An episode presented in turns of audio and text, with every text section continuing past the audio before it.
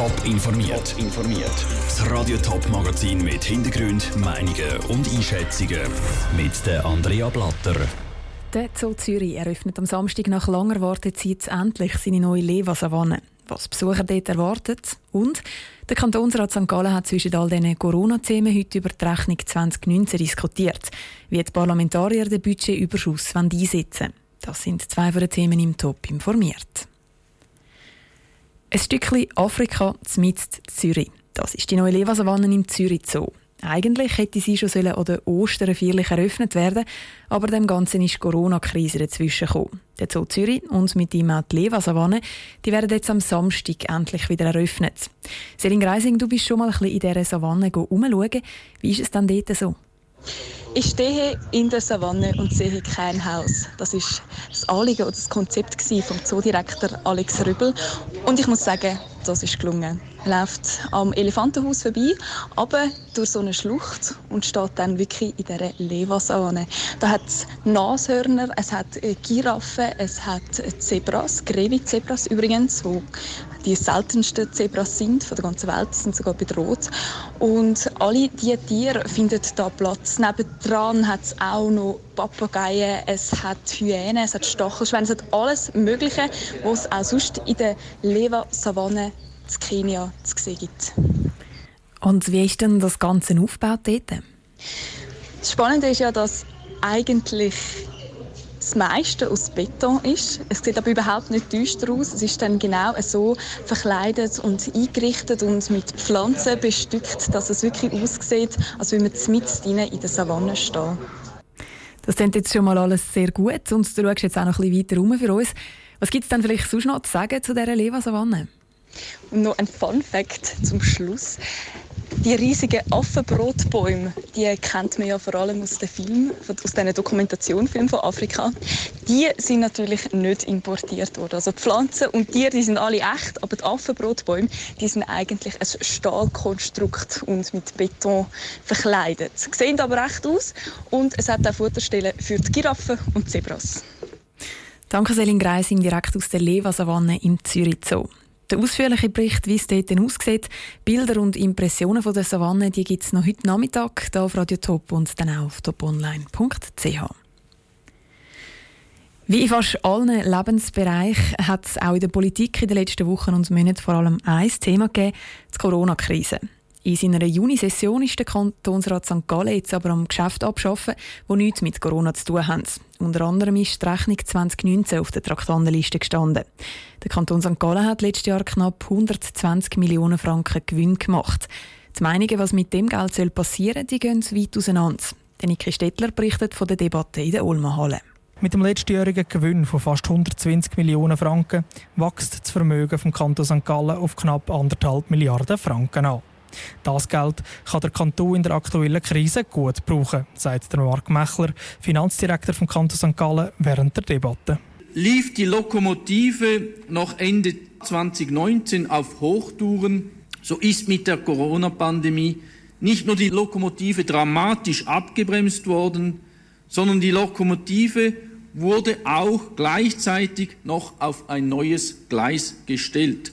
So ein hoher Gewinn beunruhigt vor allem die Freisinnigen. Der Parteipräsident der FDP, der Raphael Frey, findet, jeder Rappen sei im Portemonnaie vom Steuerzahler besser aufgehoben, als wenn er in die Staatskasse fließt. Richtig ist, dass der Kanton in der Krisenzeit Eigenkapital abbaut. Dafür ist es da und eben nicht für neosozialistische Wünsche. Ein Sparpaket möchten wir in dieser Krisenzeit nicht und genau deshalb tritt die FDP hier so pointiert auf. Wir möchten, dass der Staat effizienter wird. Sparen wie auch die Sozialdemokraten nicht. Anders als die FDP halten sie aber nichts von Steuersenkungen. Ihr Plan ist es, die Wirtschaft auch mit Staatsgeldern wieder zum Laufen zu bringen. Die SP-Kantonsrätin Monika Simmler sagt, die gute finanzielle Situation gebe im Kanton einen grossen Spielraum. Diesen Spielraum müssen wir jetzt allerdings auch nutzen. Es ist jetzt nicht der Moment für Sparpakete oder für einen Investitionsstopp. Der Kanton muss nun vielmehr seinen Beitrag dazu leisten, die Wirtschaft in Gang zu bringen und die sozialen Folgen der Corona-Krise abzufedern. Einig sind sich in der Olmenhallen aber alle darüber, dass die Reserven, die der Kanton in den letzten paar Jahren angehäuft hat, wegen der Corona-Krise bald kleiner würden. Aus dem St. Galler Kantonsrat Niki Stettler. Der Rat hat im Rahmen der Rechnungsdebatte auch noch zwei Zusatzkredite gut geheissen, einmal für Kantis Argans und einmal für die Strafanstalt Sachseriet. Demonstrationen sind in den letzten Wochen wegen dem Coronavirus nicht möglich gewesen. Wegen dem Versammlungs- und Demonstrationsverbot hat niemand auf die Straße. Trotzdem sind in der Stadt Zürich immer wieder Leute demonstrieren. Die Polizei hat meistens durchgegriffen und die Demos aufgelöst. Jetzt aber mit den neuen Lockerungen vom Bund will auch die Stadtpolizei Zürich wieder mehr Augenmaß walten lassen. Ob das jetzt zu einem Demonstrationsboom in der Stadt Zürich führt, der Ruth Schminzi hat es nachgefragt. Der Bundesrat macht es mit seinen Lockerungen der Coronavirus-Massnahmen möglich. Ab dem Wochenende dürfen Veranstaltungen mit bis zu 300 Menschen wieder durchgeführt werden. Das heisst, auch Demos sind wieder erlaubt. Genau das haben ein Haufen Organisationen vermisst. Gerade auch für die schwule Organisation Pink Cross ist das Versammlungsverbot ein grosser Einschnitt gewesen. Darum freut sie sich wieder darauf, auf die Straße zu gehen. Trotzdem haben sie noch nichts konkret geplant, sagt der Geschäftsleiter von Pink Cross, der Roman Heckli. Pläne konkrete gibt es momentan nicht. Aber natürlich, es ist eben wichtig, dass wir auf die Straße gehen, dass wir sichtbar sind. Entsprechend, ich hoffe, dass irgendwann wieder etwas wird möglich sein Ich hoffe, dass das schon in den nächsten paar Monaten wird möglich sein und dann wird unsere Community sich zusammentun und sich zu überlegen, wie man die Präsenz auf der Straße markieren Dass noch keine Demo geplant ist, hänge auch damit zusammen, dass bis jetzt nur 300 Leute zusammenkommen dürfen. Der Roman Heckli rechnet nämlich damit, dass zu einer Demo von Pink Cross mehr als eben die erlaubten 300 Leute kommen. Und das wäre ja im Moment immer noch verboten. Eine andere Organisation, die mit Demonstrationen auf ihre Anliegen aufmerksam macht, ist das Frauenstreik-Kollektiv. Wie letztes Jahr hätte es auch in diesem Jahr eine grosse Demo zu Zürich sollen geben. Die haben es aber wegen Coronavirus schon frühzeitig abgesagt und konzentrieren sich auf kleinere Kundgebungen. Dass wieder 300 Leute an eine Demo dürfen kommen, helfe aber schon, sagt Judith Grosse vom Frauenstreik-Kollektiv Zürich weil es gibt schon zentrale Orte in der Stadt, die für uns wichtig sind. Natürlich das Frauenstreikhaus am Sielke einerseits und eigentlich ist dann auch das Ziel zwischen diesem Streikhaus und dem Helvetiaplatz unterwegs zu sein oder in der Stadt an verschiedenen Orten sichtbar zu sein. Aber es hilft natürlich, wenn dieses Verbot jetzt schon mal gelockert ist, dass Veranstaltungen mit 300 Leuten wieder erlaubt sind, wird zwar vom Frauenstreikkollektiv und von Pink Cross begrüßt. Gerade auf die Straße rennen wollen aber beide noch nicht gerade sofort. Der Beitrag von Ruth Schmenzi.